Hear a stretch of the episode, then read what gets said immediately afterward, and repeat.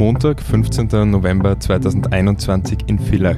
Am helllichten Tag, kurz vor 15 Uhr, hält ein Auto vor der Bezirkshauptmannschaft. Der Fahrer steigt aus und legt eine offenbar leblose Frau vor die Tür des Amtsgebäudes. Passanten sehen das und alarmieren sofort Rettung und Polizei. Doch für die Frau kommt jede Hilfe zu spät.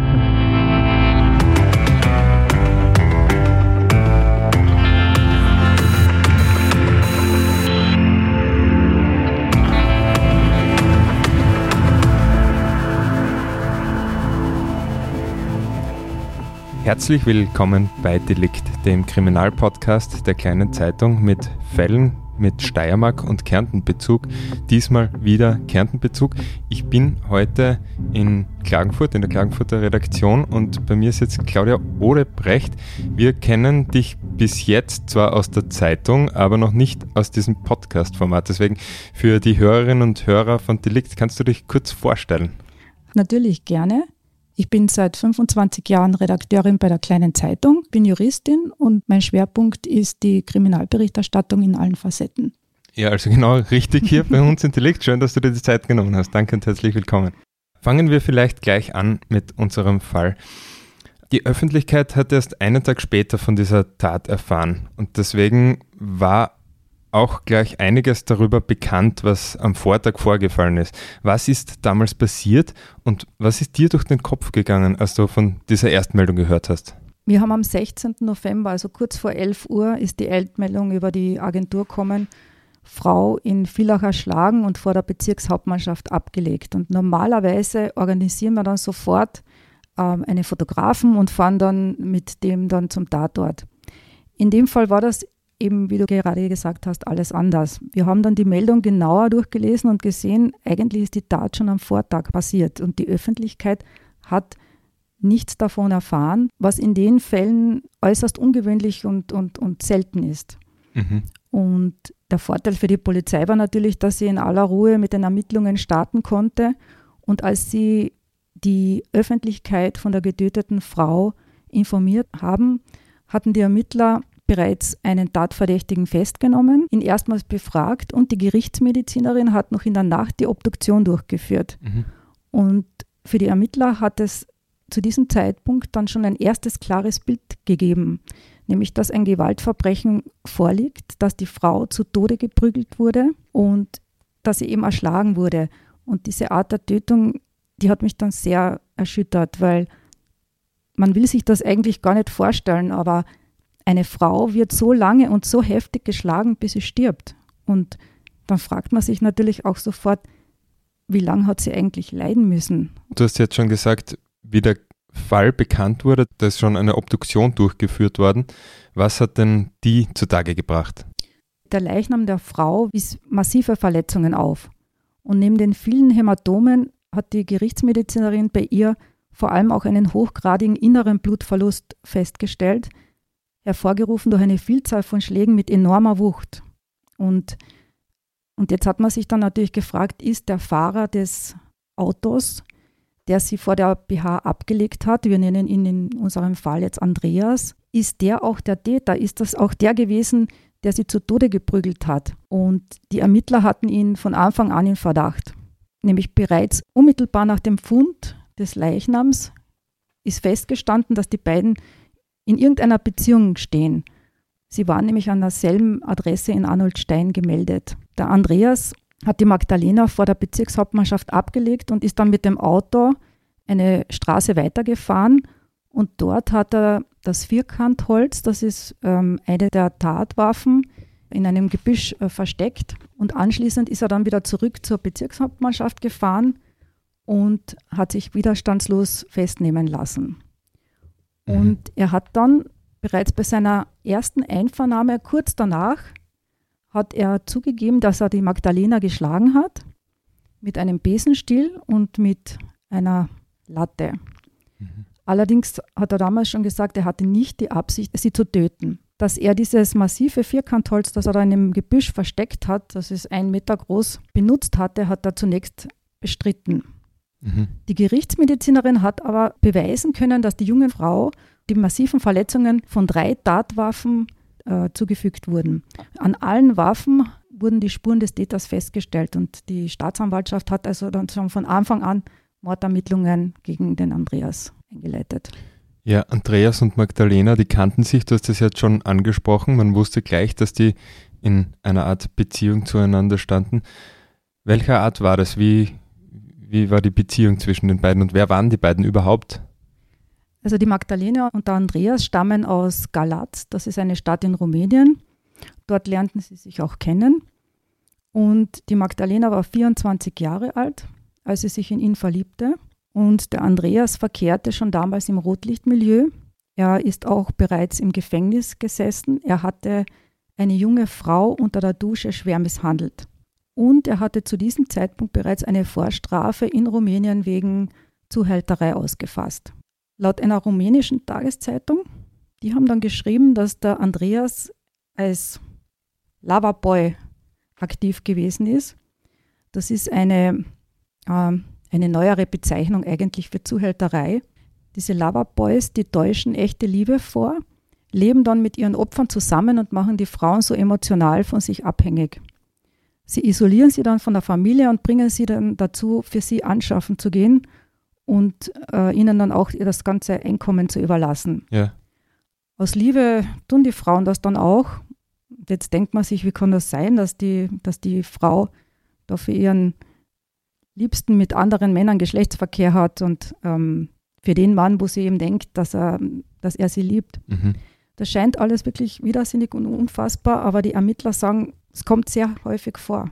Wird eine Art der emotionalen Abhängigkeit genau. sein und dann vielleicht auch, ja, wenn dann Gewalt mit im Spiel ist und genau. solche Drohungen, ist man da schnell, kann ich mir vorstellen, in einem Strudel der Abhängigkeit drin, aus dem man nicht genau. mehr so genau. schnell rauskommt. Ja.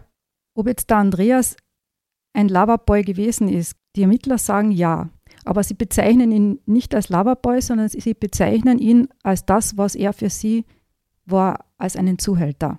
Mhm. Und ob dann seine Zuneigung zur Magdalena echt oder nur vorgespielt war und ob diese auch von seiner kriminellen Vergangenheit wusste zu dem Zeitpunkt, wo sie sich in ihn verliebt hatte, das wissen wir nicht, denn er selbst hat vor Gericht über seine Gefühle zur Magdalena überhaupt nichts gesagt. Mhm. Wir wissen dann auf jeden Fall nur, dass die Magdalena ihre Familie verlassen hat und mit dem Andreas dann nach Österreich gegangen ist. Mhm. Und dort haben sie dann an verschiedenen Orten gelebt und ähm, sogar von Hochzeit war die Rede. Mhm. Und schließlich haben sie sich dann in Arnold Stein in einer Wohnung ähm, niedergelassen. Die Magdalena ist immer abhängiger geworden vom Andreas mhm. und die Geldprobleme immer größer. Und dann hat sie begonnen, in dem Bordell, das in der Nähe der Wohnung in Arnold Stein ähm, ist, als Sexarbeiterin zu arbeiten. Zwei bis dreimal pro Woche. Mhm. Sie hat 3000 Euro pro Monat damit verdient. Und er hat nicht viel beigetragen finanziell er zu hat, dieser. Genau, er hat überhaupt nichts dazu beigetragen. Er hat auch keinen Beruf erlernt. Wie, äh, wie gesagt, er hatte eine kriminelle Vergangenheit und er war zuletzt im Autohandel tätig. Offiziell hat er ein paar hundert Euro verdient. Das hat er selber eben vor Gericht gesagt. Aber das hat natürlich nicht für die, für die beiden gereicht. Er hat ein teures Auto gefahren. Also das Paar hat von ihrem Einkommen gelebt. Mhm. Die Magdalena hat eine enge Beziehung zu ihrer Familie gehabt. Dennoch haben die nichts gewusst, weder von Kärnten, dass sie sich da aufhält, noch von ihrer Arbeit. Die Familie glaubte, dass sie in Deutschland als Krankenschwester arbeitet. Und ähm, der Andreas hat vor Gericht ja später dann gesagt, dass er ebenfalls nicht gewusst hat, dass sie als Sexarbeiterin arbeitet. Das hätte ich mir nie vorstellen können, hat er gesagt. Aber das hat ihm niemand geglaubt im Gerichtssaal. Das kann ich mir vorstellen. Mhm. Die Beziehung des Paares war von Gewalt geprägt. Es hat ständig Streitereien wegen des Geldes gegeben und der Andreas ist immer eifersüchtiger geworden und hat sich immer mehr, also so gedemütigt gefühlt. Und die körperlichen Misshandlungen haben dann zugenommen. Er hat sie geschlagen, sie hat ihn gedeckt und sie hat ihn dann immer wieder verziehen. Also das, da hat es Verdachtsmomente gegeben, dass es genau. da Straftaten gegeben hat und die hat es dann immer irgendwie erklärt. Genau. Sie hat gegenüber der Polizei einmal gesagt, die blauen Flecken hat ihr, hat ihr ihr Hund zugefügt. Mhm. Und wenige Monate vor der Tat hat der Andreas die Magdalena so heftig geschlagen, dass sie einen Monat lang nicht arbeiten konnte und sogar von seiner Mutter gepflegt werden musste. Trotzdem hat sie ihm nicht angezeigt.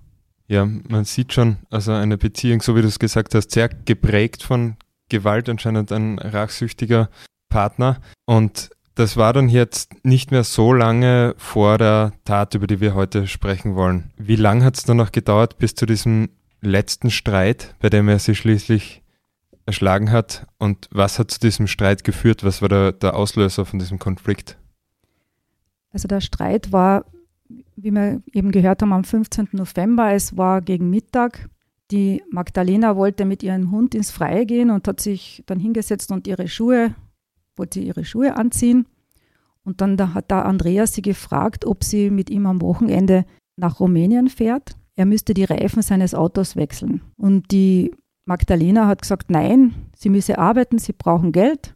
Ähm, was in der Folge passiert ist, hat er dann ohne Emotionen und ohne Mitgefühl vor Gericht geschildert. Er hat dann geschildert, dass plötzlich ein, ihr ein Geldschein zu Boden gefallen ist und er wollte wissen, was das für ein Geld ist. Und was sie dann gesagt hat, das hat ihm dann überhaupt nicht gepasst und er ist dann sofort in Rage gekommen und hat ihr dann vorgeworfen, dass sie Kokain nimmt, dass sie immer wieder zu spät nach Hause kommt und dass sie ihn einfach ständig anlügt. Und mhm. er hat dann erzählt, ähm, sie hat zu ihm gesagt, geh doch zum Teufel. Da hat er dann rot gesehen. Und im Zuge dieses Streits ist ihm dann auch noch sein Handy zu Boden gefallen und ist kaputt geworden. Und dann war er so aufgebracht, dass er einen Besenstiel, einen Besen genommen hat und auf sie eingeschlagen hat damit. Mhm. Der ist dann zerbrochen. Sie ist geflüchtet ins Schlafzimmer. Er hat sie verfolgt, ist dann aufs Bett gesprungen.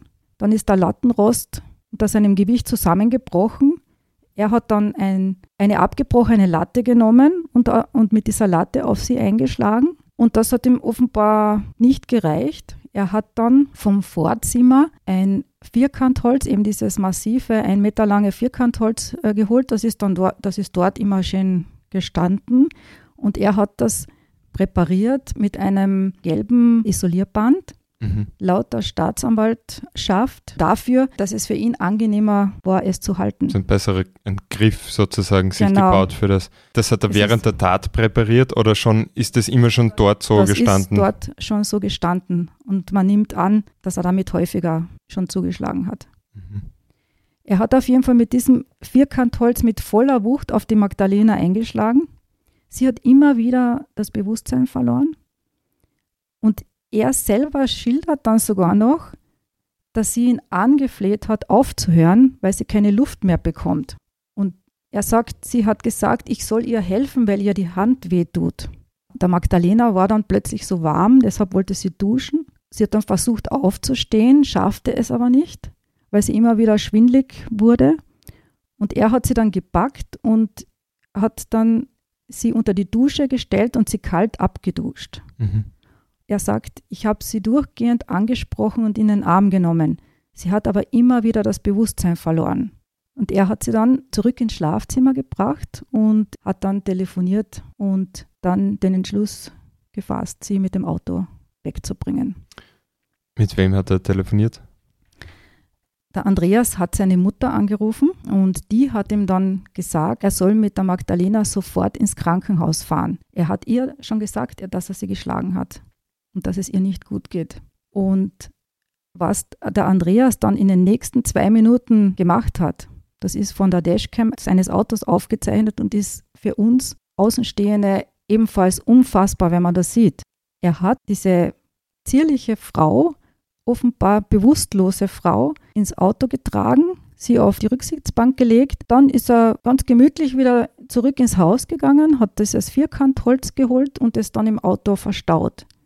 Und es ist tatsächlich zu sehen, dass er das alles ohne besondere Eile getan hat. Mhm. Und er ist dann losgefahren Richtung Villach und ist dann auf den Weg dorthin einmal stehen geblieben und hat dann, was mich dann auch sehr erschüttert hat, er hat dann gesagt, er ist stehen geblieben und hat nach der Magdalena gesehen sie hat geröchelt und Laute von sich gegeben. Ich glaube, da ist etwas passiert. Das hat er vor Gericht so geschildert. Auf jeden Fall war es 14.50 Uhr, als er vor der Bezirkshauptmannschaft angekommen ist. Er hat die Magdalena dort abgelegt vor der Tür und man fragt sich natürlich, warum gerade dort. Mhm. Also was wollte er? Er kannte das Gebäude, weil die Magdalena da jede Woche ihren Gesundheitspass abholte. Und ob er sie wirklich retten wollte, damit, dass er sie dort ablegte, sein Verteidiger sagt ja. Zur Erklärung dieser Gesundheitspass, falls das nicht alle Zuhörerinnen und Zuhörer wissen, ich glaube, das ist diese wöchentliche Untersuchung, die Sexarbeiterinnen machen, um quasi zu bestätigen, genau. dass gesundheitlich mit ihnen mhm. alles in Ordnung ist. Ja, und ein Jahr nach der Tat, Ende November 2022, kam es am Landesgericht Klagenfurt dann zum Mordprozess. Wie verhielt sich Andreas auf der Anklagebank und konnten da auch alle offenen Fragen geklärt werden? Was ist da bei dem Prozess noch zutage gekommen?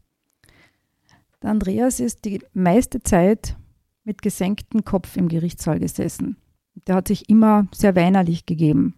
Und den ganzen Tatablauf hat er ohne Emotionen geschildert. An vieles hat er sich nicht erinnern können oder wollte er sich nicht erinnern. Und sein Verteidiger hat immer versucht, ihn als reumütig darzustellen. Als einen Gewalttäter, den dann doch bewusst wurde, was er getan hat. Als, als einen Täter, der dann sein misshandeltes Opfer mit aller Kraft versuchte zu retten.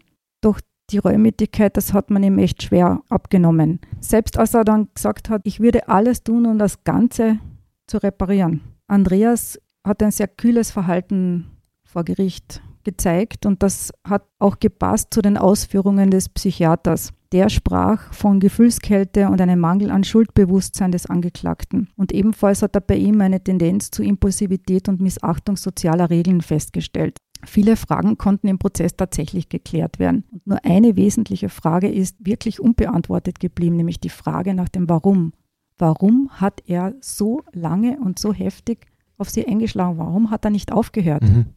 Weil sie nicht mit ihm nach Rumänien fahren wollte oder weil das Handy dann beim Streit kaputt gegangen ist oder war es wirklich dann die pure Eifersucht? Wollte er nicht, dass sie wieder arbeiten geht? Seine, immer wieder haben die Richter ihm diese Frage gestellt. Mhm. Aber er hat dann einmal eine Antwort gegeben und die hat gelautet, in dieser Woche ist so viel passiert. Was hat er damit gemeint? Das wissen wir nicht. Ja, zu seiner Reumütigkeit, zu seiner vorgegebenen zumindest, du hast das schon anfangs angesprochen, das waren die ersten Gedanken eigentlich, die du hattest zu dieser Tat, wie viel Kraft da eigentlich nötig ist, um einen Menschen wirklich auf diese Art und Weise zu töten und dass das wirklich durchgehende Gewaltanwendung ist. Und da muss man echt dazu sagen, der hat ja mehr als genug Gelegenheit gehabt, diesen Prügel zur Seite zu legen ja. und sich um sein Opfer zu genau. kümmern. Und wenn er das aber erst so spät macht und sich dann halt noch so extrem viel Zeit lässt dabei, dann ist da wirklich eigentlich jeder Zweifel ausgeräumt, dass das nicht stimmen kann. Mhm.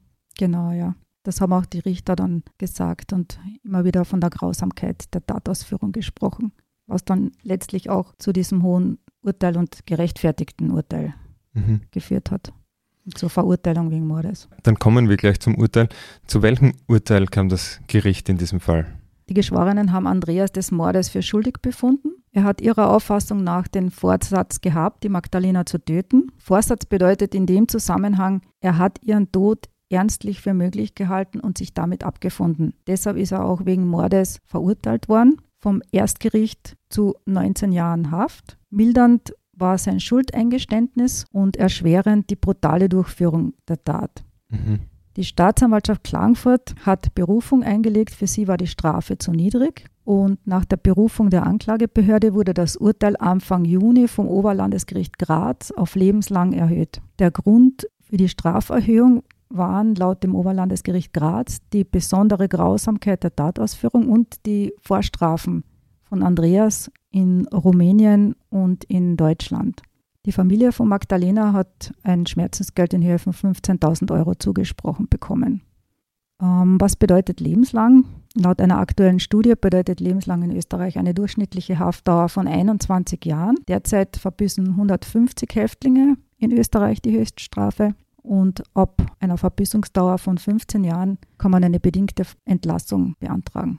Ja, dazu muss man sagen, dass der Begriff lebenslange Haft ja da wirklich verwirrend ist und in Österreich und nicht nur in Österreich ist es so, sondern bei allen Ländern, die die Europäische Menschenrechtskonvention ratifiziert haben, da ist eine Bestrafung bis ans Lebensende eigentlich nicht möglich, weil wenn es keine Aussicht auf Entlassung gibt, dann verstößt das gegen äh, das Verbot. Äh, in Artikel 3 ist das von unmenschlicher oder erniedrigerender Bestrafung und deswegen gibt es es eigentlich bei uns nicht. Das ist aber nicht in jedem Land so. Also in Amerika, wissen wir, da gibt es ja zusätzlich noch die Todesstrafe, aber wenn es nicht die Todesstrafe ist, hört man dann immer wieder so dann ja recht skurrile Strafmaße von 300 Jahren oder fünfmal lebenslänglich.